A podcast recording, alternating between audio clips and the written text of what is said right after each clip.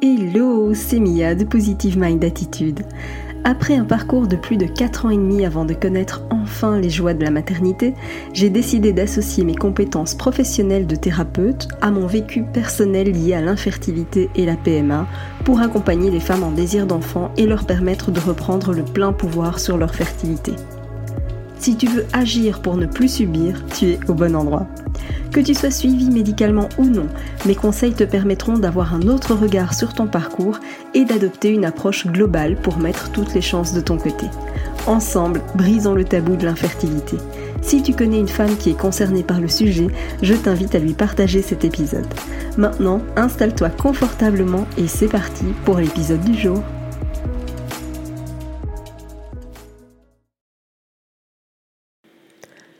Le stress peut-il empêcher d'être enceinte? Oui, je sais, c'est une, question difficile. C'est une question qui est bien souvent controversée, y compris d'ailleurs au sein du corps médical. Alors certains vont affirmer que le stress ne joue absolument aucun rôle dans la fertilité et d'autres vont affirmer le contraire. Alors moi ce que je te propose eh c'est de voir concrètement ce qui se passe dans l'organisme et si le stress peut finalement vraiment empêcher une grossesse. Alors tout d'abord, eh bien, je te propose qu'on voit ensemble ce qu'est le stress. Le stress, c'est quoi? Eh bien, dis-toi que c'est ni plus ni moins qu'une projection de ta pensée. Imagine que tu sois euh, dans un embouteillage, tu es coincé dans ta voiture et tu as un rendez-vous super important. Tu as le choix. Soit tu vas commencer à bouillir de l'intérieur parce que tu penses que tu vas être en retard et du coup tu vas râler sur la terre entière, soit tu acceptes la situation et tu fais en sorte de prévenir de ton retard. Parce que quitte à être coincé dans la voiture, tu peux peut-être même en profiter pour mettre ta chanson préférée à fond. Le stress, tu vois, c'est ça. Le stress, ce n'est qu'une projection de ta pensée. Parce que dans les deux cas, ta situation, elle est identique. La seule chose qui change, bah, c'est ta manière d'y réagir. Et tout ça, bah, évidemment, ça s'applique à ton désir de grossesse. Maintenant, ce que tu dois savoir, c'est que le stress, eh bien, il fonctionne en trois phases. La première phase du stress, c'est la phase d'alarme. C'est la phase qui va préparer ton corps à affronter l'événement stressant. La deuxième phase, c'est une phase de résistance. C'est ce qui va vraiment te donner l'énergie nécessaire pour faire face à ce stress. Et la troisième phase, eh bien, c'est lorsque le corps est complètement submergé. Et ça, tu t'en doutes, c'est la phase la plus problématique pour l'organisme. Et pour en fait bien visualiser le stress, euh, j'aimerais que tu ailles maintenant, alors fais pause sur cet audio et va chercher une bouteille d'eau ou ce que tu as sous la main, mais qui pèse au moins un kilo. D'accord? Donc vraiment, je t'invite à faire l'exercice avec moi. Donc arrête ce que tu es en train de faire, sauf si tu es en train de conduire, bien sûr.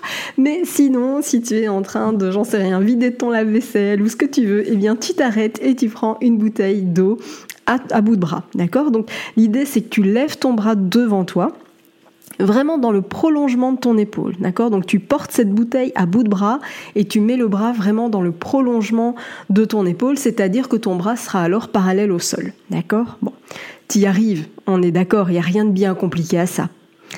Si maintenant je te demande de garder cette position plus longtemps, allez, on va dire euh, une minute ou trois minutes 15 minutes. Et si je te demande une heure il y a de grandes chances que tu m'envoies totalement balader et que tu déclines la dernière proposition. Pourquoi? Parce que même quelque chose de tout simple, eh bien ça va changer de niveau de difficulté selon la durée. Et pour faire simple, eh bien ton stress, c'est exactement la même chose. Il fonctionne de la même manière. Ça veut dire que tu es parfaitement capable de faire face à un stress qui est occasionnel et qui est de courte durée. Et aujourd'hui, bah, là où ça coince, c'est que le stress n'est plus du tout occasionnel, mais qui devient permanent.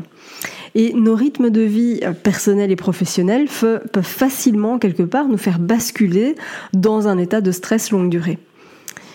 Alors tu dis ok, mais finalement, c'est quoi le lien entre le stress et mon corps et ma fertilité? Eh bien, dis-toi que de plus en plus de recherches et d'études scientifiques confirment qu'il y a vraiment un lien très étroit entre le stress, l'anxiété, la dépression et l'infertilité. Pourquoi? Bah, Déjà, quand tu es stressé, t'as pas forcément envie euh, de faire un câlin. Euh, oui, c'est paradoxal puisque tu essayes d'avoir un enfant, je sais, mais clairement, quand tu es stressé, quand tu es épuisé, t'as pas envie de te, de te rajouter un truc à faire en plus. On est bien d'accord. Et donc forcément aussi, tu as euh, plus de risques d'avoir un, comportement qui est nuisible à ta fertilité. Et c'est inconscient, hein, on est bien d'accord.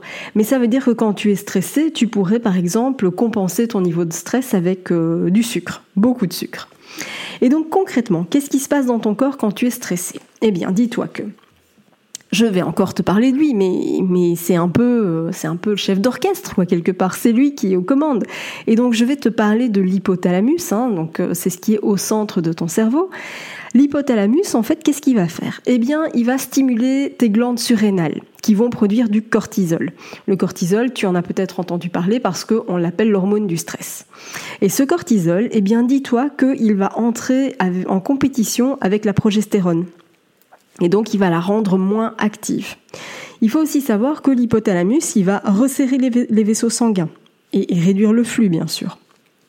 Sauf que tu t'imagines, euh, si tu penses l'endomètre, il y a quoi à l'intérieur? Ben, Évidemment, il y a beaucoup de vaisseaux sanguins. L'hypothalamus va aussi, euh, avec puisqu'il a stimulé les surrénales, eh bien en conséquence, il va y avoir une libération du sucre dans le sang pour avoir plus d'énergie.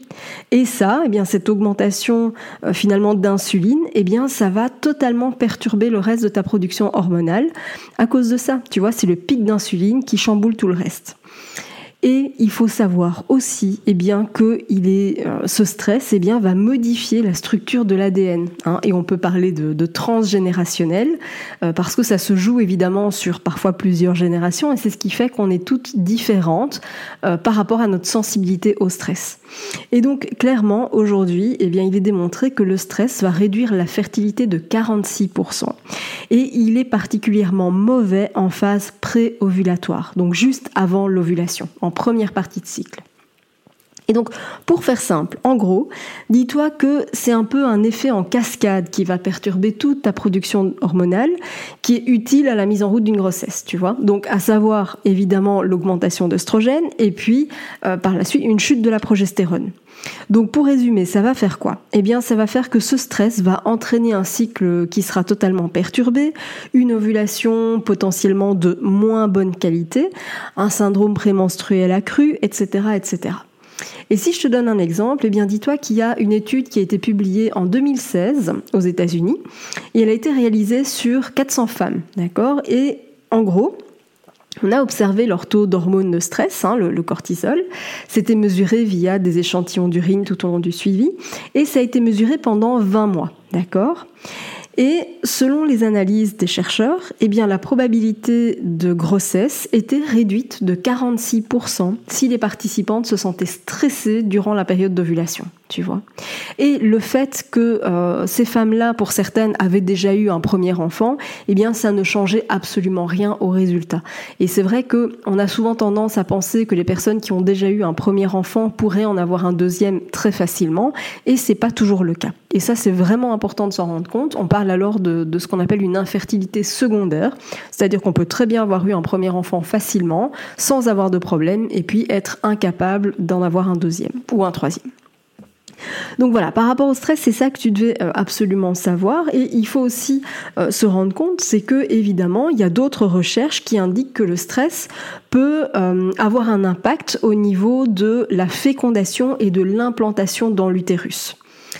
Par exemple, tu vois, en, Californie, il y a une étude qui a été faite et qui révèle que les femmes qui sont les plus stressées et qui ont une FIV, eh bien, ont moins de succès à chaque étape. Ça veut dire qu'elles ont moins d'ovocytes récupérés, moins d'ovules euh, finalement euh, fécondés, etc., que les femmes qui sont plus détendues. Et c'est la raison pour laquelle il y a de plus en plus euh, de centres qui travaillent avec la sophrologie, par exemple, tu vois, pour apaiser.